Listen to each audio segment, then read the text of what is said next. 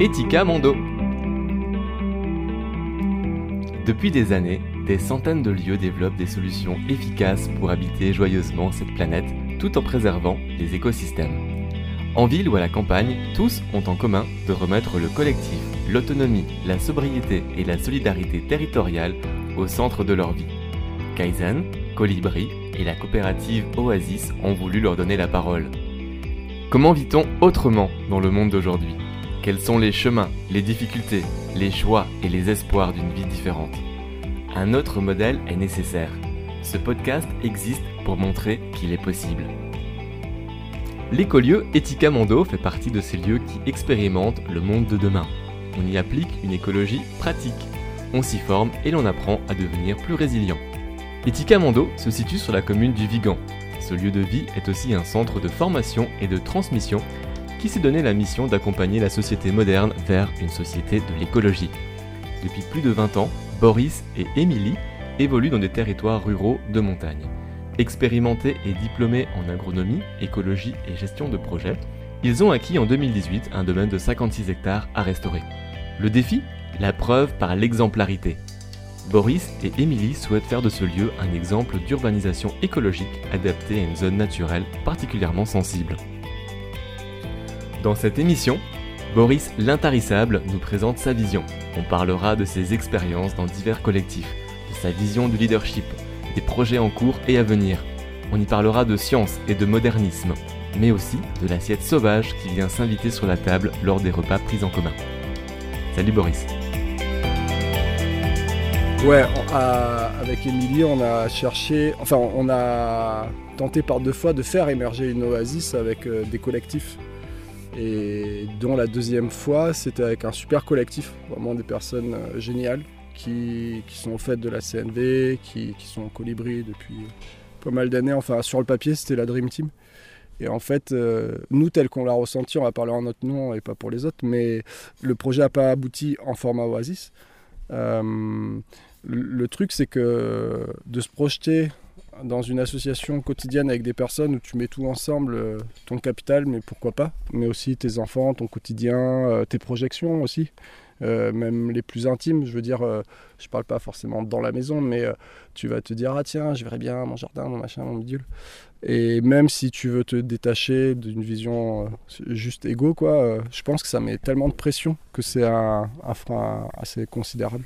Et du coup, ici, on a, nous, on s'est dit, bah tiens, on a quand même quatre enfants, c'est pas rien. Plus nous deux, ça fait déjà comme un petit collectif, hein. ça fait six. Donc déjà, c'est un challenge. Et on s'est dit, finalement, on va partir à deux. Et comme on est toujours plein de projets et qu'on rencontre toujours plein de personnes, bah, on va voir au fur et à mesure avec qui ça, avec qui ça colle, en fait. Mmh. Et c'est ce qui est en train de se passer. Et là, ça fait un an qu'on habite ici. Et cet hiver, on a été avec Clément, alias Brindille. Et maintenant, là, on est six adultes. Et l'hiver prochain, déjà, c'est sûr qu'il y a deux adultes avec nous et potentiellement quatre. Et, finalement, on trouve que cette démarche est, pas du tout inintéressante parce qu'elle met, nous, elle ne met pas du tout la pression. On a le temps de rencontrer les autres. Ça met pas du tout la pression aux autres qui peuvent venir comme euh, Victor, euh, deux ans, et qui lui veut retourner dans le Nord, c'est sa terre, c'est ses racines, sa famille mais il sait que pendant deux ans, il va énormément apprendre ici. Et du coup, nous, on lui donne tout ce qu'on peut connaître, savoir. Et du coup, bah, le fait qu'il y ait déjà un collectif sur place, attire d'autres personnes qui veulent voir. En fait, je pense que ça, c'est un facteur important, c'est laisser le temps. Et j'aime bien comparer ça à la séduction. Tu vas te dire, ah, j'aimerais trop, euh, par exemple, fonder une famille. Et puis, euh, tu vas croiser plein de personnes que tu trouves super attirantes, super intéressantes. Et si on te dit, bah là, tu as une heure pour te décider, ça met trop la pression. Et euh, voilà, je pense que les collectifs et l'émergence des, oasis ou écolieux, comme on les appelle comme on veut, bah, je pense que c'est bien de prendre le temps et c'est peut-être le frein et le facteur qui fait qu'aujourd'hui il y a a priori beaucoup d'échecs sur ces expériences alors que c'est des expériences formidables. Mmh, c'est vrai qu'on parle beaucoup du facteur humain qui bloque souvent ou qui empêche d'avancer dans cette notion de collectif et cette inertie aussi que tu peux avoir dans le groupe. Ouais, bah, la question est-ce que c'est le facteur humain ou est-ce que c'est la pression qu'on met sur le facteur humain? Parce que déjà, un, euh, c'est pas gagné d'être sédentaire. Euh, c'est un choix important. Euh, sachant que il y a le aujourd'hui on voit sédentaire ou nomade, mais tu as cette forme un peu hybride qu'on connaît tous, en tout cas dans notre génération, dans nos générations, qui est je vis deux ans là, cinq ans là, dix ans là. Alors quand tu rentres dans un collectif, c'est plus délicat parce qu'à l'égard du collectif, tu vois, tu es un peu redevable. Euh, enfin, par responsabilité, même pas si les gens te mettent la pression, mais tu te sens redevable. Deuxièmement, si tu investis, euh, c'est pas pareil. Enfin, tu vois, tu as tout un, procédé qui est pas pareil. Donc je pense que, enfin nous, c'est ce qu'on a, c'est comme ça qu'on a essayé de l'aborder, c'est se dire, euh, un, après tout, une démarche qui commence par une forme d'individualisme du couple n'est pas forcément la finalité en fait. C'est juste, hé les copains, bon, nous on démarre, ceux qui sont intéressés, venez voir. Et plutôt que de se dire on va créer un collectif ensemble, c'est tiens, on va bosser ensemble autour d'un projet qui nous plaît. Et à travers le faire, c'est là où on va voir un petit peu les personnalités. Et puis aussi, ça permet euh, d'être tout de suite dans la solidarité. C'est-à-dire que quand tu démarres un collectif en mode avec la gouvernance du type, euh, bon, comment on s'organise sur le temps, sur les soins, sur etc., je trouve que c'est tout de suite euh, Enfin, moi, après, hein, c'est notre ressenti avec Émilie, mais ça nous mettait beaucoup plus la pression que de se dire, après tout, tu es qui tu es, tu fais ta vie comme tu veux. On s'en fout. Par contre, tiens, on essaie de faire des stages cet été pour transmettre un maximum de choses chouettes aux gens. Et là, du coup, dans, le, dans ce travail, le fait de travailler ensemble, je trouve que tu es solidaire, tu prends des responsabilités, tu te donnes. Et après, ça ouvre bah, plus aux, à côté, comme qui va faire la cuisine ou, les choses comme ça. Mais j'imagine qu'il y a cette, euh, cette, envie de co-créer aussi quand tu es à l'origine d'un projet, tu vois, tu, plutôt que de rejoindre un projet déjà existant, ça fait peut-être plus rêver, en tout cas dans l'imaginaire collectif, d'être à, la création à la base et d'être dans la co-création. Bah, je dirais, tu es un entrepreneur, tu as ton camion, tu tournes. Moi aussi, je suis un entrepreneur. Donc nous, ça nous fait fantasmer, et ça nous fait vivre. Mais tout le monde n'est pas comme ça. Il y a des gens qui, au contraire, ça, ça les fait flipper de se dire waouh. Nous, justement, on a lancé nos stages euh, immersion nature et écolieu en disant oui, ben, on essaie de te donner le maximum pour t'aider à créer ton écolieu. Mais il y a plein de gens qui nous répondent ah, je trouve vos stages super intéressants, mais j'ai pas envie de créer un écolieu. Je me sens pas de. J'ai juste envie d'en rejoindre un. On dit bah oui, on a mis ça parce que c'est ce qui nous semble le nerf de la guerre, et il nous semble que demain sera composé non pas d'écolieux, mais des territoires par des kyriels d'écolieux. Donc il nous semble que c'est un peu le passage obligé, mais évidemment, aucune obligation à créer son écolieu. Euh, ça, c'est le premier point. Deuxième point, ce que je trouve aussi intéressant, c'est que, en fait, dans cette démarche plus organique que presque institutionnelle, le mot est un peu fort et provoque, mais euh, qui nous dit que dans cinq ans, on est encore là?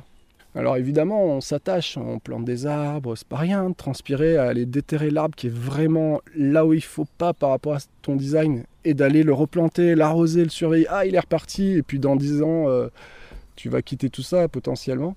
Oui, mais justement, le but c'est peut-être euh, si l'occasion fait le larron, c'est bah, nous on transmettra un lieu où il y aura eu énormément d'amour, de collectif, etc pour un autre collectif. Et entre-temps, peut-être que nous, on se sera retrouvés à 20, on n'aura plus la place ici on va co-créer quelque chose ailleurs. Tu vois, en fait, je pense que redonner cette fluidité aux choses dans le temps, dans les gens et dans les projets, c'est, en tout cas, nous, ça nous a énormément allégé.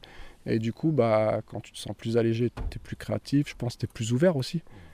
En tout cas, pour le moment, nous, on, on le vit bien et les personnes qui sont avec nous le vivent aussi plutôt bien. Tu peux me parler de cette dynamique hein, collective? Pourquoi avoir voulu rejoindre ou créer un collectif? Quel est pour toi l'intérêt de faire des choses ensemble? Bah, Parce que c'est la base fondamentale de toute forme de société. Hein, euh. Euh, Tu l'as très bien dit, tu as déjà ta femme et quatre enfants, vous êtes déjà un petit collectif, ça pourrait, parce que tu as ta vie de couple, tu as ta vie de parents, et là tu te crées encore une troisième vie qui est celle de vivre ensemble. Ouais, bien sûr. Bah, après, euh, on aime bien être entre nous, mais on aime bien faire la fête, et la fête c'est la célébration. Et du coup, euh, le faire ensemble et le célébrer, c'est quelque chose de tellement agréable. Ensuite, deuxièmement, euh, au regard de notre civilisation, euh, bon, la direction qu'on a prise, elle est compréhensible. Hein, cette notion de progrès, ce détachement de la nature, donc maintenant l'omniprésence des machines, l'avènement du capitalisme, c'est des choses qui avaient toute légitimité, en tout cas qui sont complètement compréhensibles quand on prend le fil de l'histoire. Aujourd'hui, on en voit les, limites et du coup bah, les dérives. Et après, maintenant, à plus petite échelle, euh, ici, nous sommes dans les Cévennes. Euh, comme vous le constatez, c'est un territoire euh, très pentu. Donc ici, faire un potager, ça veut dire déjà restaurer des traversiers, donc ces fameuses terrasses. Euh, c'est un boulot de dingue. Et donc, euh, à deux, non, c'est pas possible de restaurer tout ça. Et, du coup, c'est intéressant parce que cette, euh, situation presque nous oblige à faire ensemble. Mais c'est aussi un choix. Et, et c'est là où je trouve que ça crée une solidarité forte. C'est franchement, quand tu as transpiré, à transporter tes cailloux, à dessoucher euh, le vieil arbre qui était complètement en train de mourir, qu'en plus tu as fait le choix de te dire waouh, il va servir les insectes, mais j'en ai un autre à côté. tu vois, tous ces choix difficiles, parce que bah, tu as un animal dans la nature, euh, le renard mange le lapin, bah toi, euh, des fois, tu coupes des branches, tu coupes des arbres, puis tu déplaces des fourmis, voire le terrier du blaireau, enfin, tu vois, tu as un impact. Bah, quand tu le fais à plusieurs, je peux te dire qu'après, quand tu es à table, le gars, il est de droite, il est de gauche t'es pas forcément d'accord, mais ça reste quand même ton pote. Et ça, c'est hyper constructif. Et du coup, euh, tout ça nous nourrit au quotidien. Donc c'est pour ça que ouais, on, se voyait bien faire ça avec d'autres personnes. On va revenir sur cette petite légende du colibri et l'incendie. Euh, qu'est-ce qui brûle selon toi? Qu'est-ce que tu observes dans ces flammes et, qu'est-ce que tu as envie d'éteindre? Si on observe la, la nature dans sa façon d'être, alors je, vais définir par nature, si on observe différentes espèces euh, assez diversifiées pour euh, essayer de comprendre des généralités dans le fonctionnement des écosystèmes et dans le fonctionnement des niches écologiques, en fait euh, l'évolution, ce qu'on appelle la théorie de l'évolution, mais c'est plus une théorie, c'est un fait, ça a toujours été d'évoluer par rapport aux circonstances de l'écosystème. Donc en soi, que l'humain se soit détaché de la nature, qu'il ait commencé à à manipuler les, silex, puis le feu, puis l'agriculture, etc. En soi, euh, il n'y a pas de mal finalement. L'oiseau se fait bien un nid. Enfin, n'importe quel animal va évoluer. Et je pense que si les oiseaux avaient des mains, ils bâtiraient des maisons. Hein. C'est pas quand on voit les sociétés de fourmis, euh, c'est très complexe, etc. Donc en fait, je pense que ce qui brûle aujourd'hui, c'est que cette, euh, cette volonté naturelle d'améliorer son confort dans sa niche écologique, a été tellement fabuleuse euh, pour l'humain dans sa capacité avec les mains à créer des outils qu'il euh, a créé des entités hors sol, des écosystèmes qui n'en sont plus. C'est plus des systèmes interrelationnels et vivants. C'est des villes, c'est-à-dire ce sont des objets euh, immuables, sinon par le temps, en tout cas qui ne respirent plus, qui ne vivent plus. Et du coup, au nom très légitime de vouloir rendre confortables nos vies, donc euh, de les améliorer euh, dans leur euh, expérience au quotidien, dans leur longévité, et puis dans notre descendance, donc s'occuper de soi, de nos anciens et de nos enfants, il n'y a rien de plus légitime. Sauf que cette volonté vitale fait qu'aujourd'hui, quand on fait le bilan, on se rend compte qu'on a créé une civilisation mortifère. La chute de la biodiversité, très concrètement parlant, ça veut dire qu'on tue plus d'espèces que ce qu'on en génère. Or ça, c'est problématique. On peut se rassurer dans le sens où non, c'est pas propre à l'humain. Ça existe dans les écosystèmes. Quand euh, le criquet euh, qui se transforme en criquet grégaire, en fait, si le criquet euh, va vivre deux, trois saisons très favorables à sa niche écologique, il va pulluler au point qu'il va y avoir tellement de criquets que ça va devenir néfaste pour les écosystèmes. Ils vont tout détruire parce qu'ils vont tout manger et ils n'auront plus rien à manger. Ils vont filer vers l'océan jusqu'à se noyer. Ça fait ça aussi chez les limines noires. On voit ce phénomène chez pas mal de végétaux qui envahissent jusqu'au point qu'il n'y a plus de, biodiversité. Donc du coup, en fait, finalement, je ne sais pas si c'est vraiment un incendie, je pense qu'on arrive à, un nœud euh, écologique, et que bah, maintenant, la question, c'est est-ce qu'on est capable de s'adapter ou pas?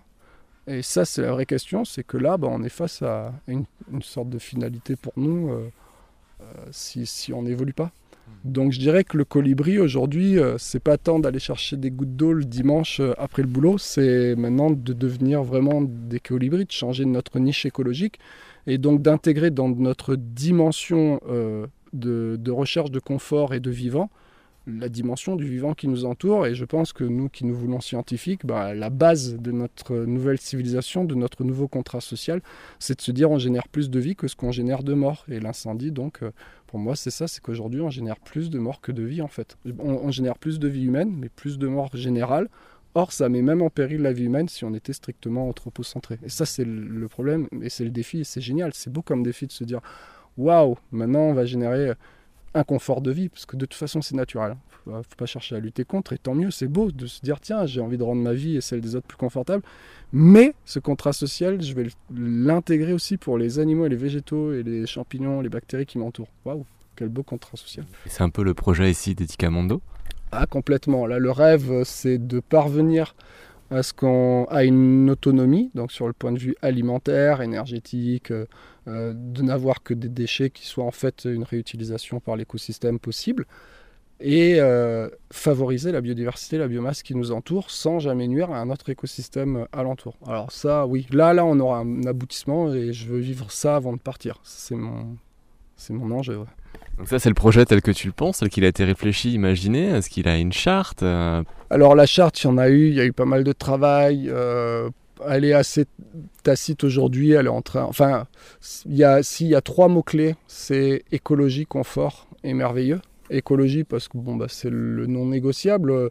Souvent on, lit le retour à la nature à un retour en arrière, ce qui n'est pas exact. Il y a un retour, oui, dans la nature, ça c'est vrai. Il y a un retour dans, un écosystème que l'humain a connu, mais ça peut pas être un retour en arrière parce qu'on a évolué dans notre corps et notre conscience. On n'est plus les mêmes qu'au Moyen Âge, et encore moins les mêmes que Cro-Magnon. Et ensuite, euh, quand on observe la nature et qu'on observe les retours en arrière dans les niches écologiques, elles sont assez fabuleuses. Euh, la plus connue, ce sont les cétacés, tous les mammifères marins. Ils n'ont rien à faire dans l'eau, les mammifères. Les mammifères, sont des êtres qui sont sortis de l'eau depuis belle lurette, depuis euh, les amphibiens, puis les reptiles. Donc toutes les baleines, les dauphins, etc., ont décidé de retourner dans l'eau, ont évolué et ont des niches écologiques assez extraordinaires. on retrouve ça aussi chez les végétaux avec la posidonie, qui est une phanérogame, donc une plante à fleurs. Ça n'a rien à faire dans l'eau, la plante à fleurs. Donc le retour dans un milieu ancien euh, est un phénomène naturel, et c'est pas pour ça que les dauphins, les baleines ou la posidonie sont redevenus euh, des poissons ou des algues. Absolument pas. Et nous, qu'est-ce qui nous distingue de l'avant? C'est que nous sommes devenus des êtres de science. Contrairement à l'âge médiéval, qui était énormément arrivé sur des croyances, aujourd'hui, il y a eu la révolution scientifique, ça ne veut pas dire qu'on est dépourvu de croyances, qu'on est dépourvu de vertu, de, foi, etc. Mais en tout cas, euh, s'il y a bien une, chose que nous a apporté le modernisme, c'est cette exigence de se dire attention, quand, quand j'ai une intuition, ça peut valoir le coup d'amener la raison à cette intuition, parce que des fois l'intuition spontanée n'est pas forcément la meilleure. Que la raison arrive des fois à avoir un regard un peu plus exact sur du factuel. Et ça, je trouve que c'est intéressant, et notamment dans notre rapport à la nature. C'est génial quand même d'avoir un peu mieux observé la nature et de se dire hum, ça fonctionne comme ça, là c'est factuel. Donc du coup, euh, l'écologie pour nous c'est un fondamental, c'est la dimension euh, déjà vivante. L'écologie c'est les écosystèmes, c'est le vivant, c'est l'étude du vivant. Et en plus ça nous donne euh, une base scientifique, c'est-à-dire que même nous dans nos spontanéités, nos appréciations, nos projections, on va quand même un peu aller vérifier ce qu'il y a derrière. Typiquement, ah, on aimerait répondre à nos besoins tout en améliorant la biodiversité, ok bon faire les calculs et vérifier. Et si on se plante, ben pourquoi, comment on peut améliorer? Deuxième point, c'est le confort, comme je l'ai expliqué, euh, inéluctable. Enfin, c'est hyper enrichissant de sortir de sa zone de confort.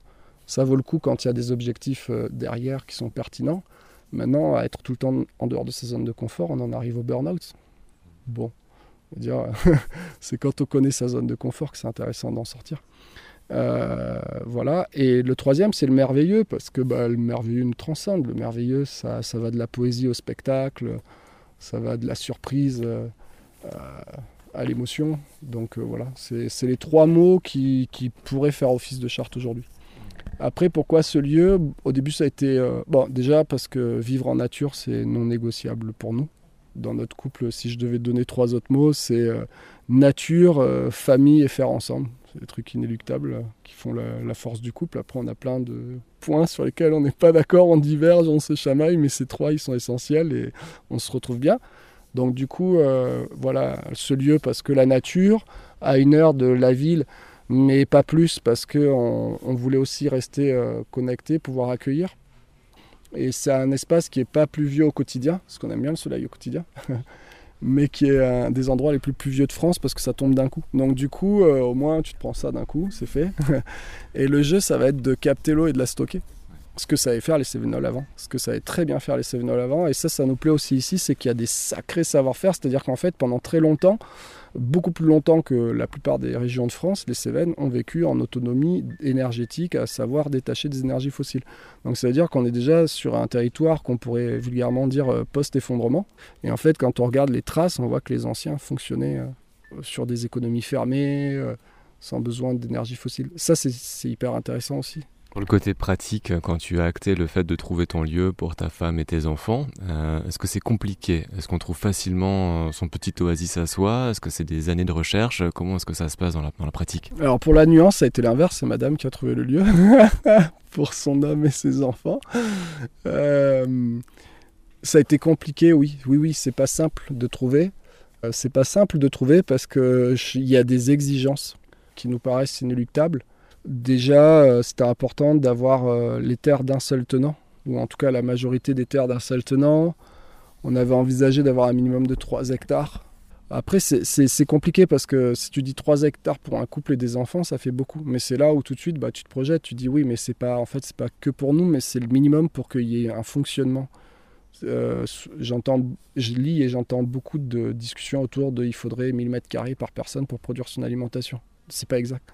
C'est pas exact. Et parce que euh, si t'as pas un minimum de forêt autour, tu peux pas avoir la réserve de biodiversité. Euh, Enfin, tu peux pas avoir euh, l'eau nécessaire qui va être filtrée. Tout ça, faut en tenir compte en fait. On peut pas avoir. C'est comme aujourd'hui les, débats qui sont complètement justifiés sur euh, la viande et tuer des animaux. Et je trouve que c'est complètement légitime. Mais dans ces débats, souvent, euh, je vois beaucoup de virulence à l'égard des éleveurs. Alors, tout ce qui est élevage hors sol, pour moi, c'est pas des éleveurs, c'est de l'industrie. Mais dans le milieu de l'élevage et particulièrement du pastoralisme que je connais bien, c'est dommage de regarder que ça. C'est comme prendre une phrase dans un discours et la sortir de son sens. Euh, c'est des gens qui passent leur vie avec les animaux. Ils aiment tellement les animaux qu'ils en passent leur vie. Ils prennent pas de vacances, ils prennent pas de week-end parce que tu peux pas partir, sinon tu surveilles pas tes animaux. Et ok, on peut dire oui, est-ce qu'il faut tuer des animaux? Moi, je trouve ça complètement légitime comme question. Il était temps qu'elle soit posée au niveau, au niveau de la société. Mais de résumer l'élevage à ça, c'est une erreur morale et culturelle euh, qui est dommageable. Et donc, euh, et donc c'est un peu pareil, je trouve, avec l'agriculture. C'est si on se concentre que sur le jardin, c'est oublier tout l'écosystème qui est autour. C'est oublier justement cette approche holistique. Donc euh, voilà, il fallait qu'il y ait un minimum de 3 hectares, de la forêt, de l'eau non négociable. Et après, soit il n'y avait pas de construction, il fallait qu'on puisse au moins faire euh, des cabanes, mais ça nous embêtait, parce que même une maison écologique, c'est encore remettre de l'urbanisation dans la nature soit, et c'est ce qu'on préférait, restaurer une vieille maison et se dire bah, à partir de l'ancien, on va essayer d'améliorer la thermie, etc. On a perdu la moitié de nos cheveux à, essayer de voir comment on va améliorer la thermie de cette maison dans une démarche écologique, à la fois utiliser des matériaux nobles, euh, locaux, euh, comment on va produire de la chaleur cet hiver sans détruire la forêt ou euh, nous alimenter au nucléaire ou à des grandes centrales de panneaux solaires. Ça a été mais hyper complexe ça devrait maintenant, on va voir cet hiver, c'est notre prochaine étape de mettre ça correctement. Mais tout ce temps perdu et cette complexité, on l'a gagné parce que, euh, tel qu'avaient façonné la maison les anciens, ok, il y a des trucs à revoir aujourd'hui, mais ça nous apporte énormément d'éléments en fait. Et donc, je suis ni un passéiste, ni un, ni un pas un progressiste, mais tu sais, ces personnes qui ne croient qu'au progrès, tout ce qui est ancien et has-been. Et je suis ni les deux. Pour moi, on se nourrit des deux. Il y a des choses géniales dans le passé, il y a des choses géniales dans le moderne, et en fait, faut puiser. Pour moi, c'est ça le sens de la Renaissance à l'époque, à la sortie du Moyen Âge. On parlait de la Renaissance parce qu'en fait, on allait piocher dans l'Antiquité. On a pioché la République, on a pioché la philosophie. Mais est-ce que c'est pour autant qu'on a revécu Athènes? Pas du tout. On a fait une République moderne avec euh, on a modernisé plein de choses. Bah, je pense que c'est la même chose aujourd'hui. Il ne faut pas hésiter à aller piocher dans le passé sans être quelqu'un qui ne croit qu'au passé. Le passé idéal n'a jamais existé. Et comme le moderne montre les limites. Par contre, si on prend les sciences de l'ingénieur, la connaissance de l'écologie, euh, les savoir-faire vernaculaires des anciens et tout, on a un champ d'application qui est formidable. On a déjà de quoi bosser pour faire des belles choses. Et on trouvera les solutions sur la route. Écoutez La Voix des Oasis, le podcast de ceux qui réinventent le monde de demain.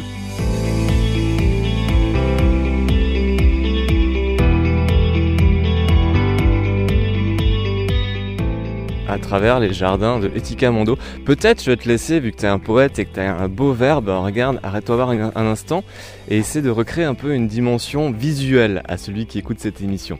Donc voilà, euh, auditeur, ferme les yeux, Boris t'emmène chez lui, sur le lieu de Etika Mondo. Donc déjà, bienvenue, il faut vous imaginer donc les Cévennes. Les Cévennes, c'est un massif montagneux, euh, tourmenté, c'est-à-dire avec plein de petites vallées encaissées. C'est le sud du massif central qui est le plus vieux, ancien, euh, le plus vieux pardon, massif en France et qui était avant la, chaîne de montagne la plus haute.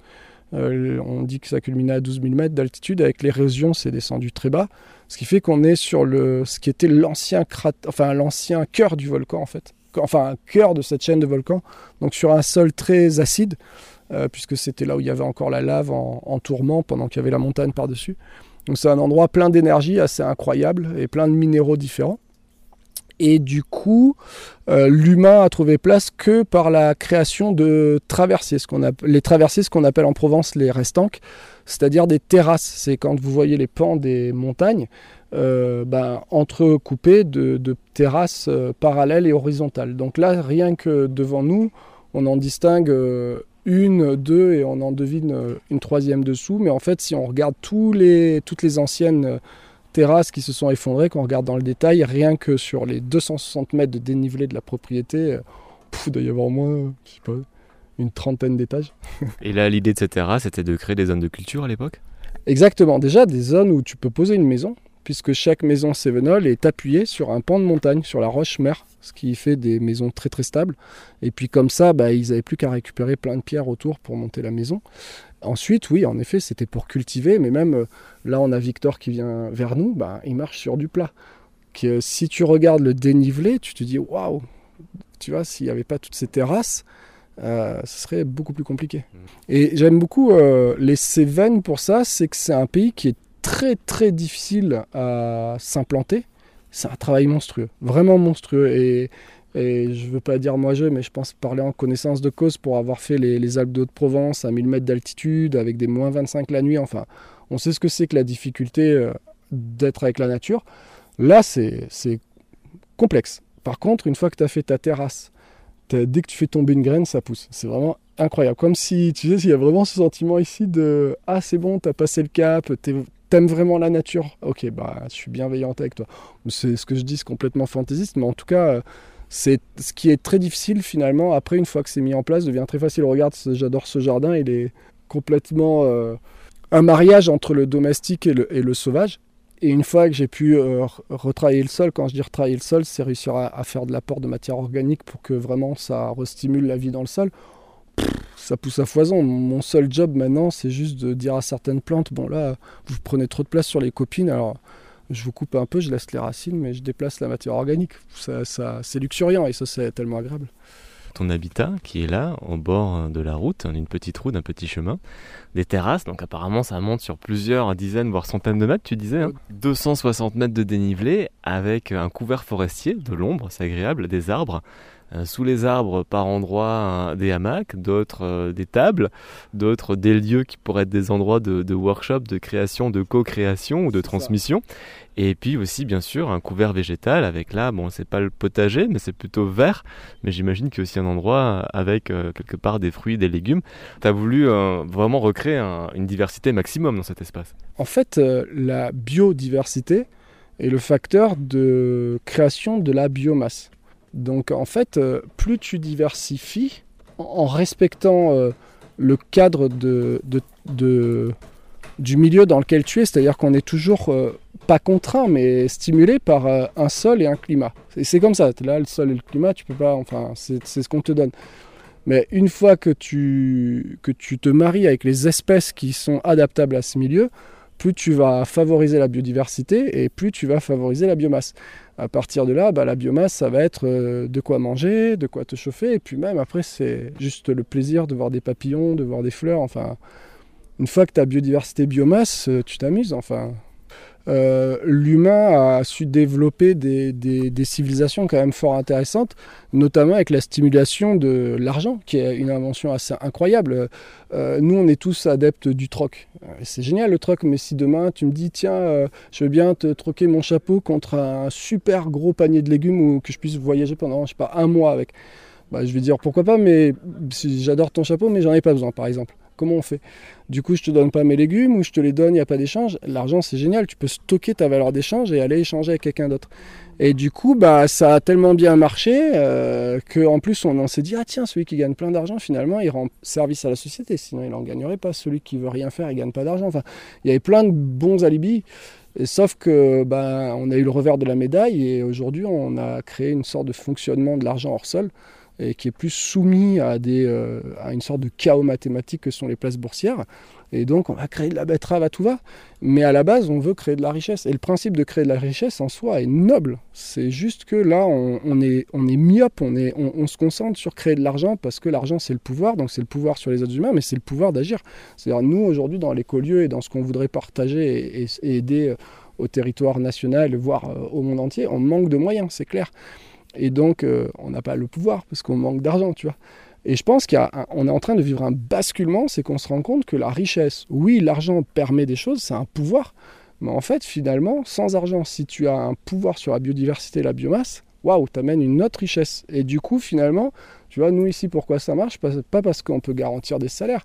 Euh, l'été dernier, on a eu pas mal de monde. L'année, on a fait pas mal de choses et c'était chouette. On a pu partager de la richesse euh, financière et c'était cool. Cette année, c'est la cata, cata totale. Mais finalement, on n'est pas malheureux parce qu'on a au moins à manger. Et on a euh, cet épanouissement pendant que tout le monde était confiné, ça n'a rien changé. Au contraire, on n'a plus entendu une seule voiture passer. C'était limite mieux, en dehors de, évidemment, toute émotion à l'égard des familles qui étaient endeuillées, euh, stressées, des amis qui vivaient des situations dramatiques. Évidemment, en dehors de. Mais si on regardait nos petits nombrils, limite, c'était un mieux. Donc en fait, la question, c'est. Euh, continuons dans la quête de richesse, mais c'est quoi la richesse avec un grand R? Et l'argent, jusqu'à présent, ben, on pensait que ça amenait la richesse avec un grand R. Aujourd'hui, on se rend compte des limites. Ça ne veut pas dire plus d'argent, ça veut dire repenser le système.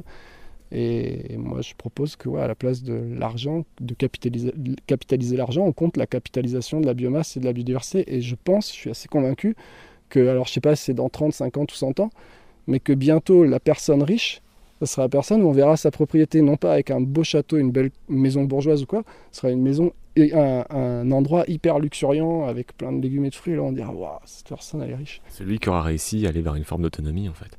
même plus que l'autonomie. L'autonomie, c'est vraiment la, première marche de la transition.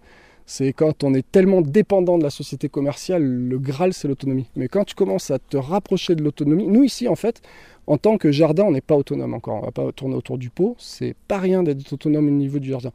Par, contre, euh, si on sort euh, le fusil à défaut de savoir bien tirer avec l'arc et les flèches, et qu'on va ramasser les champignons, les châtaignes, euh, le tilleul, etc., enfin tout ce qui existe en saison, on est déjà autonome en fait. On est autonome avec le sauvage. Ça aussi, c'est un critère d'achat. C'est que tu es dans une forêt de châtaigniers et ça, le gibier, il y en a limite trop, tu vois.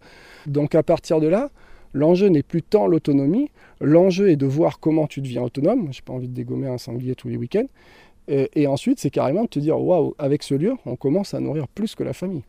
C'est intéressant. ça, ça devient super intéressant. Et du coup, ton champ de betterave, pourquoi Quelle légitimité a l'agriculteur? L'agriculteur, il dit Je suis désolé, euh, l'Europe a organisé les choses comme ça, je travaille comme tout le monde et mes betteraves, elles servent à créer de la betterave sucrière. Vous mangez bien du sucre. Qu'est-ce que tu veux dire à son raisonnement? Il a raison.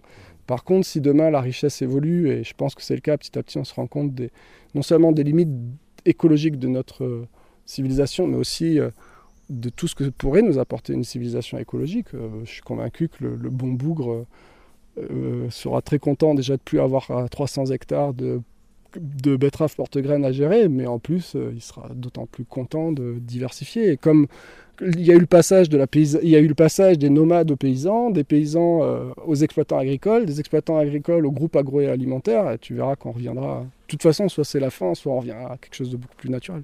Ce serait quoi ta vision? Parce que oui, c'est exactement ça. Le paysan pour devenir exploitant agricole. Et maintenant, là, on se rend bien compte qu'il y a une transition qui est en train de s'opérer au niveau national, mais aussi au niveau mondial, euh, que tout le monde va vers cette quête de sens. Il y a de plus en plus de néo-ruraux. À l'époque, paysan, c'était une insulte. Euh, au collège, euh, sale, sale, paysan, fils de paysan, et maintenant les gens euh, font le choix de quitter les villes pour retourner dans les campagnes. Qu'est-ce que tu observes et qu'est-ce que tu imagines pour la suite? Bah, L'insulte aujourd'hui, c'est hors sol. Franchement, hein, quand t'es hors sol, t'es mal vu. Hein. Et pour ceux qui ont pris cette conscience-là. Donc moi, je pense que la suite, ça va être le retour au village, ça va être, retour à, ça va être le retour à une forme de mélange entre les Indiens, les Cro-Magnons et le milieu antique, l'Antiquité, le Moyen Âge mais avec la science au milieu de tout ça. C'est-à-dire qu'au lieu d'avoir l'assolement triennal, on va avoir la permaculture, l'agroforesterie, euh, l'agroécologie, bref, euh, on, travaille le sol pour euh, voir les fruits sortir plutôt que travailler la plante. au niveau des bâtis, on va plus vivre dans des grottes ou dans des maisons comme celle-là qui sont hyper fonctionnelles sur l'alimentation, pour stocker l'alimentation, etc., mais qui sont froides. On va avoir des maisons qui thermiquement vont être au top avec trois bouts de bois et un peu de terre. Et au lieu d'avoir des concentrations urbaines avec des dizaines de millions d'habitants, à mon avis, on va revenir sur une carrière d'habitation. La, ville, si on entend la mégapole, euh, est, rare dans l'histoire de l'humanité. Il y a eu l'époque romaine, où il y a eu Rome qui, selon certains historiens, a dépassé un million d'habitants, mais enfin, selon les thèses, ça aussi entre 700 000 et 1 million d'eux. Mais il n'y a pas eu que Rome, il y a eu quelques villes euh, en Moyen-Orient, voire en Chine, qui étaient considérables. Puis après, il y a eu l'époque barbare, on voit les méchants barbares, mais en fait c'était un retour à la nature. Le, Moyen Âge, c'est quoi Qu'est-ce que c'était les premiers évangiles et tout? C'était des gens qui critiquaient la ville, qui critiquaient l'argent, qui critiquaient l'armée, qui disaient mais aime ton prochain, euh, peace and love et partez dans la nature. Les premiers moines, ils se barraient dans la nature. Euh, les chapelles, toutes ces vieilles chapelles, c'est dans la nature. Et, après, la ville est revenue avec le retour du capitalisme, de l'expansionnisme, et je pense qu'on va rebasculer vers euh, un retour à la nature, sauf que cette fois je pense qu'il y aura une forme de spiritualité, mais avec toute cette dimension scientifique. Et c'est ça que je trouve génial, c'est qu'on a voulu faire le modernisme pour la science, et la science a dépassé le modernisme en mode non, les gars, c'était pas dans ce sens-là. La science, c'est la nature, c'est la biodiversité, la biomasse. Donc je vois tout à fait, pour moi, c'est un retour à un âge médiéval dans sa forme de, de, de, grands villages en pierre, de ponts romains, de machin, tu vois, mais d'autant mieux fait avec tout l'apport de l'ingénierie et carrément avec la biodiversité comme piédestal. Vous écoutez La Voix des Oasis, le podcast de ceux qui réinventent le monde de demain.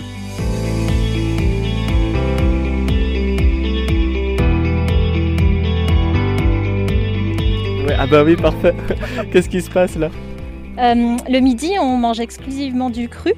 Euh, du coup, voilà, on on a toujours un panier euh, composé de légumes euh, du jardin euh, au maximum et après sinon de légumes bio et locaux aussi pareil au maximum. tout, ce qu'on a là, ça, tout ce qu'on a là, ça vient de là. alors ici pour le moment au midi on a les fèves, on a l'ail du jardin, on a de la menthe et après on fait aussi de la laitue qui est déjà passée. Il y a une dizaine de variétés de laitue. Et ensuite, on a aussi un saladier de salade sauvage donc en fait, on fait le tour de la, de la propriété, puis on cueille tout ce qu'on peut manger, qui pousse tout seul euh, naturellement, et qui est plein de protéines, qui est très riche en goût, et voilà, ça donne vraiment de, du peps dans l'assiette. Donc le concept euh, du repas ici, c'est un mix entre le communisme et le libéralisme. Et euh, communisme parce que on mange tous la même chose, on pose quelque chose au, milieu de la table, et tout le monde a la, même école. Et ensuite libéralisme parce que tout le monde se sert, on se partage les couteaux, mais aussi on fait ce qu'on veut avec notre assiette et on crée. Il y, a des disciplines artistiques maintenant qui se créent avec euh, la mhm. formation d'assiettes aussi belles que, que bonnes. Et on a un indicateur secret, c'est que on observe après au fil du temps qui met le plus de parts sauvages dans son assiette. Parce que le sauvage a un goût auquel on n'est pas habitué au début. Le, sauvage, donc c'est ce qu'on a vu, c'est la salade, donc c'est les plantes sauvages comestibles. Et le non sauvage, c'est ce qu'on a là dans le plateau, donc c'est plutôt des légumes que tu achètes au marché. C'est ça, le sauvage, c'est ce qu'on n'achète pas et ce qu'on ne cultive pas. C'est ce qu'on récolte, euh, c'est ce qu'on glane. Et d'ailleurs, là, vous arrivez qu'on a refait une commande parce qu'on fait une commande ponctuellement. Et récemment, donc, on n'avait plus de carottes, de betteraves, etc., puisqu'on n'avait plus de commandes, et on mangeait que de la salade du jardin et de la salade euh, sauvage. Donc pour nous, c'est un peu jour de fête là depuis deux jours, parce que l'air de rien, comme euh, je le disais, on n'est pas encore autonome au niveau du jardin, et c'est vrai que d'acheter des carottes, des betteraves, du chou, bon, quand même la fête. Etika Mondo, allez, c'est parti, on continue la balade. Bonjour à tous. Je vais vous demander euh, Etika Mondo en un mot. Moi, je veux dire vision. Vision vers l'avenir et euh, imaginer le futur. Euh, le contraire d'Orsol, c'est ancré? Ouais, Plein champ sauvage, voilà, c'est ça. Moi, je veux dire concret. Convivialité. Nature. Nature. Chauve-souris. Euh, Etika Mondo, c'est un écolieu. Et toi, qu'est-ce que tu pourrais me dire? Etika Mondo, c'est quoi? C'est un endroit où on fait des stages. Bah, un mot sur l'école Ils sont à l'école ou tu le fais à la maison? Comment tu organises ça? Comment tu vois ta... Quelle est ta vision de l'éducation? Alors, vis-à-vis de l'école, parce que l'éducation, euh, c'est un champ très large. L'école, nous, on est, très, on est déchirés entre. On aime beaucoup l'idée de l'école républicaine. C'est quand même fantastique d'avoir une institution pour tous les enfants de France, enfin de France et du monde. Mais, et ça, c'est génial. On trouve aussi que c'est super parce qu'il peut y avoir un brassage social fort. Après, ça c'est la vision. La réalité, c'est que le brassage social se fait pas tant que ça, parce que en fonction des quartiers, bah, tu te regroupes. Et ensuite, parce que bah, quand les familles ont un peu de moyens, il n'est pas rare que les enfants soient en privé. Toujours est-il que nous, on est vachement favorable à l'école républicaine pour cet aspect-là. Après, comme beaucoup de choses dans notre société aujourd'hui, ça serait bien que l'école évolue vers le nouveau, vers euh, toutes les découvertes, que ce soit sur les neurosciences, mais aussi sur le lien à la nature. Bref, toujours est-il que quand on est arrivé sur ce territoire, on habitait dans un autre village où l'école était juste en bas de la maison. Donc on y allait volontiers, c'était à pied. Et quand on a acheté ici, l'école, bah, du coup, est à 4 km. Et en fait, on était déchirés entre envie de participer à une école euh, euh, rurale, c'est important d'avoir des petites écoles, et euh, le fait de prendre la voiture le matin, le midi, le soir, parce que le midi, bah, nous, c'est un impondérable. Quoi. On, on est en famille pour vivre un minimum en famille. Et du coup, on a décidé à ce moment-là de déscolariser nos enfants. Euh, donc de les déscolariser, mais de faire l'enseignement à la maison. Donc au début, on a pris l'eau parce que à deux avec Émilie, c'était trop. C'était trop, faut pas s'improviser là-dessus. Au niveau de la gestion du temps, surtout que comme toute chose, au début, tu as besoin d'apprendre. Tu as besoin d'apprendre où en sont tes enfants. Et puis toi, tu as fait l'école, mais ouais, faut t'y remettre. Et puis apprendre, toi, c'est pas apprendre aux autres. Donc l'année dernière, on, les- leur a fait perdre un, un peu de temps. Et cette année, du coup, d'être en collectif, ça c'est beaucoup mieux parce que chaque semaine, quelqu'un euh, fait l'école avec sa spécialité. On se coordonne aussi, par exemple, on a dit ah super, en maths ils ont rattrapé leur retard, super. Par contre, en français c'est un peu plus long et du coup, bah ok, on fait un peu plus de français en ce moment. Et du coup, c'est chouette parce que bah, chaque personne euh, passe une semaine à fond avec les enfants, donc c'est quand même chouette de dire ah cette semaine euh, je suis avec les gamins, c'est cool quand même comme euh, soin collectif. Et en même temps, du coup, les enfants ont tout le temps quelqu'un avec des cours. Et, et en même temps, bah, le reste de l'équipe a quand même pas mal de temps libre parce que t'es pas, comme nous, c'était le cas l'année dernière, obligé. euh, Enfin, obligé, c'est un plaisir, mais ça devient vite une obligation de gérer les enfants. Tu vois, là, tu sais que tu as une semaine, tu peux te la réfléchir dans la tête, je vais faire ça, ça, ça, ça. Et du coup, les apports de chacun bah, optimisent l'im- l'im- l'implication de tous, en fait. Ça, c'est chouette.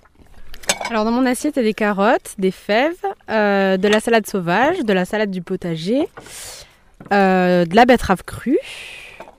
Et c'est tout pour l'instant. Est-ce que tu peux me faire une présentation rapide des gens qui sont là autour de la table? Alors du coup, il y a Clément, Victor, un autre Victor, euh, Émilie, Boris et les quatre enfants, donc euh, Poésie, Lou, Colline et euh, Gabriel.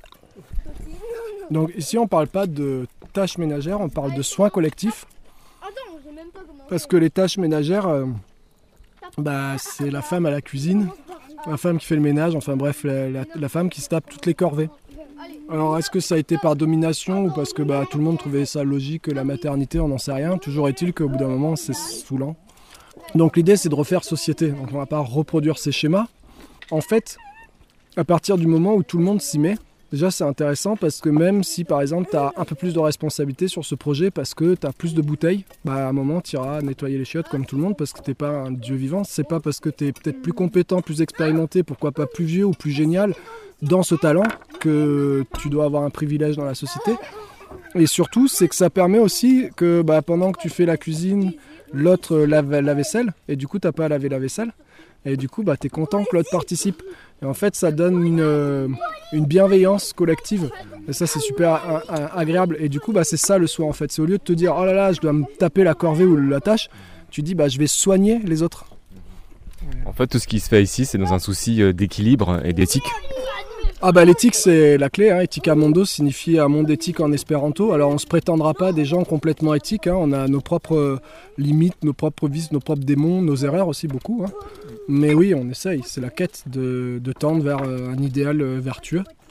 Et en effet, à chaque fois on va réfléchir à un équilibre entre le moi profond, faut pas le négliger, faut pas le réfuter. L'ego, l'ego il est pas mauvais, il est, il est notre intégrité personnelle aussi. Mais il se nourrit de l'interrelation. L'écologie, c'est quoi? Haeckel, en 1866, quand il définit pour la première fois l'écologie, il parle, il dit l'écologie la science des, pardon, l'écologie, c'est la science qui étudie les interrelations entre les êtres vivants et leur environnement, parce que les interrelations sont nos conditions d'existence. Les interrelations sont nos conditions d'existence. Donc, pour, euh, dans une vision très utilitariste, pour être heureux, moi je, bah, plus je vais nourrir des interrelations saines bah, avec toi, avec les uns, avec l'équipe, avec les enfants, avec la nature, plus je serai heureux en fait. C'est génial. Dès que tu penses comme ça, en fait, c'est super parce que tu peux être égoïstement altruiste ou alors altruistement bénéfique pour toi. C'est super. Et quand t'es arrivé ici, Émilie, tu t'es pas dit waouh, le terrain, du boulot, t'as pas eu peur du projet, de l'ampleur du projet? J'aurais dû, non? Bah, euh, franchement, euh, on a quand même cherché pendant longtemps. Le foncier, c'est quand même pas évident à trouver. Et, euh, et après, ici, ça répondait quand même à beaucoup de nos critères. Donc euh, oui, il y avait du travail, c'est sûr. Euh, mais après, euh, nous, ce qui nous plaisait aussi, c'est que ça soit déjà une forêt et qu'après, au fur et à mesure, on enlève les choses voilà, qui, nous, qui nous paraissaient euh, moins utile ou pas, pas pratique. Je sais pas comment on peut dire ça. Dans la recherche d'un terrain, est-ce qu'on est aidé? Est-ce qu'il y a, je pense à Terre de Liens par exemple? Est-ce que vous, vous avez eu un accompagnement pour trouver le lieu idéal? Non, non, on a Boris et moi, on avait nos critères et du coup, euh, j'ai fait beaucoup de recherches. Bah, à l'époque, euh, je m'occupais encore beaucoup des enfants qui étaient en bas âge, donc euh, comme je travaillais pas, je- tous les jours, je passais quand même pas mal de temps à, à éplucher les annonces immobilières, la SAFER, les, les particuliers. Et puis à force, on a fini par trouver. ouais. Par contre, ouais, euh, on est des parents avec des enfants qui sont nés à la maison, qui ont eu les couches lavables. On a toujours fait notre potager, sauf quand on a eu vraiment les enfants, mais on a quand même essayé d'acheter toujours euh, dans une démarche éthique. On sait construire des cabanes, on sait remonter des traversiers, on sait quand un animal va bien, va pas, on sait sentir l'animal en forêt, on sait ramasser des fraises des bois ou de la lierre, ou tu vois. Et du coup, on a réuni ce qui nous semble euh, être les choses incontournables quand tu veux créer un écolieu. Donc tu as le potager, euh, le travail de la pierre. Bon, ici dans les Cévennes, ça s'y prête bien, mais même en vallée, euh, même si tu n'as pas des traversiers à créer, ta maison, si tu veux la faire naturellement, tu travailleras forcément la pierre. Travail du bois, la low-tech, l'écologie et, et- et- et l'éco-rénovation. Tout ce qui va être enduit ou tout- toutes les petites bricoles dans une maison. Et ça, c'est juste incontournable.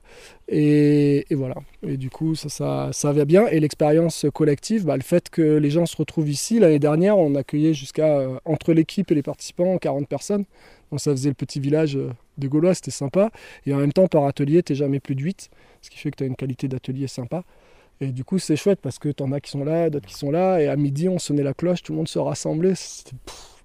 Et du coup, comme tu fais les soins collectifs à 40, tu en as qui font les toilettes, les machins, bah, tu apprends vraiment la, la vie ouais, dans un écolieu et du vivre ensemble. Donc nous, souvent, on nous, demandait comment vous gérez dans vos décisions. Euh, bah, L'année dernière, c'était simple. Nous, on a lancé l'écolieu qui décide le couple. Quoi. Donc, euh, mais en même temps, c'est un modèle en soi. Quand tu écoutes les copains qui font des, organisations opales à 200 salariés, par exemple, un, de mes mentors, tu parlais des mentors, donc j'ai plutôt des gens influents dans chaque secteur. Et un de mes mentors dans la gestion de projet, c'est euh, Duc Duang, qui a créé Officience. Donc c'est une boîte franco-vietnamienne. Ils sont plus de 200, je crois que maintenant ils sont même 300, ou en tout cas pas loin. Et les salariés décident de leur salaire, de leur période de congé. Sauf qu'en fait, pour le décider, ils envoient un message dans un chat à tous les employés en mode je partirai bien en vacances à telle date. Et du coup, ça se décide comme ça. Et en fait, bah, lui, Duc, il dit mais euh, quand il y a un projet qui s'initie, souvent ça naît d'une personne l'idée ou d'un tout petit groupe. C'est jamais euh, 10 000 personnes qui disent ah on a la même idée en même temps. Donc il dit bah il faut assumer dans un premier temps le leadership. Et c'est pas mal. Et le leader bah, comme il est comme il porte la vision il va dire bah, on fait ça. Après libre à chacun de suivre. Et c'est là où tu as une notion de liberté ou de totalitarisme. Si le leader il dit non c'est moi qui décide pour vous même pas je vous explique le projet tu es dans le totalitarisme. Si par contre les gens disent ouais elle me plaît bien cette idée. Bah justement si elle te plaît bien écoute-le et allons voir.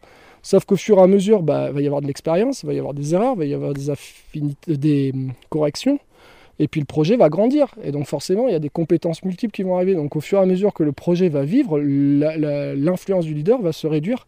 Et petit à petit, tu arrives vers une euh, généralisation du projet et une dimension beaucoup plus horizontale.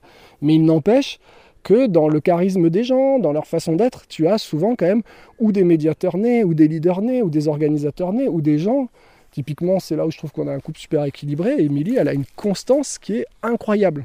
Donc bah moi je vais être là, ouais la vision c'est là, et tu vois. Mais par contre, tu vois, dans 10 jours je suis capable de dire ah aujourd'hui, euh, euh, elle tous les jours. Et en fait, euh, c'est de nouveau là où je trouve que c'est un écosystème. C'est là où tout le monde a contribué à sa pierre. Et donc bref, donc du coup nous l'année dernière notre enseignement c'était bah si vous avez du leadership, assumez le leadership. Soyez pas totalitaire, restez à l'écoute, mais assumez-le. Les gens qui viennent, nous on s'en défend maintenant, parce qu'il y a plein de gens qui viennent et qui veulent t'apprendre, qui savent même pas faire eux. Donc là nous on dit stop, si tu es là pour te servir toi ici, il n'y a pas d'échange. Donc ça ne nous intéresse pas sur du volontariat, on est vachement euh, rigoureux là-dessus parce que ça dépense beaucoup d'énergie. Par contre, euh, si tu veux venir apprendre, apprends.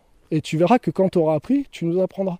Et c'est ce qui se passe avec tous les jeunes. Il y a 20 ans de différence. Tous les jours, on apprend avec eux parce que dans un premier temps, ils ont écouté, ils ont compris où on voulait aller, ils ont compris comment ils faisaient. Et là, petit à petit, ils sont en train de dire ah, Et même nous, en fait, on n'a même pas besoin d'attendre qu'ils nous disent. On va dire ah, tiens, toi, tu sais faire ça, qu'est-ce que tu penses? Donc les stages, c'est nous, c'est surtout le faire. La clé, c'est de dire il y a beaucoup de stages et l'humanité s'est tellement renfermée dans la ville et le hors-sol qu'on est tout le temps sur l'intellect. D'ailleurs, là, on parle beaucoup, mais sinon, tu vois, ils sont tous partis, ils ont une pioche à la main ou un outil à la main. Parce que l'intellect est génial, mais pour stimuler le faire. Et en fait, c'est ça qu'on transmet dans nos stages, c'est un écolieu, ça se fait.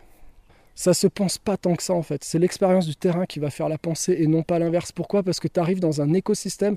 Nous, on vient des Alpes, on a 20 ans d'expérience en nature. Et les Alpes, franchement, quand tu sors des Alpes, je pense que t'es pas un débutant. Quand tu sors vraiment du milieu rural et que tu l'as vécu en mode rural, mais tu arrives dans les Cévennes, tu as tout à réapprendre.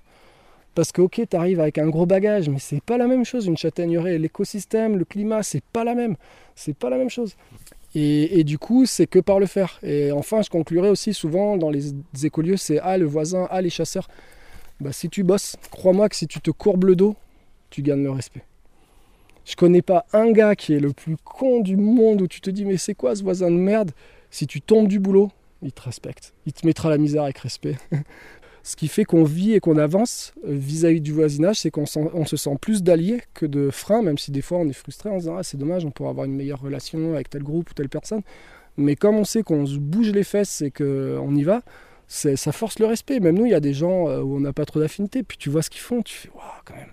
Et ça, c'est important. Ça, c'est vraiment euh, une des clés qu'on veut transmettre dans nos stages. Faire. Et dès que tu fais ensemble, alors là, bah voilà, tu rentres dans le, tu transpiré ensemble, tu manges de la viande, tu manges pas de viande, tu votes à gauche, à droite, même à la limite t'es raciste, c'est tellement dommage, t'es tellement un mec bien.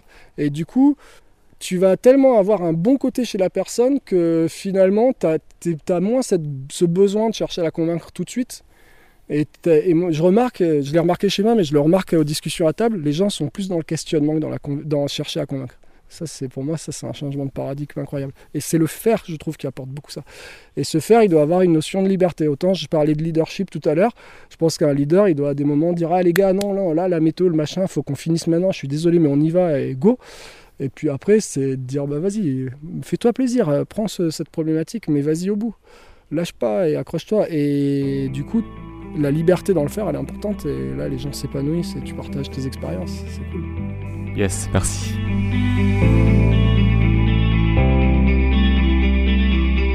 Dans cette émission La Voix des Oasis, la parole était celle de Boris, l'un des fondateurs du lieu Etika Mondo dans les Cévennes. Etika Mondo, un lieu où chacun s'applique à vivre une écologie pratique.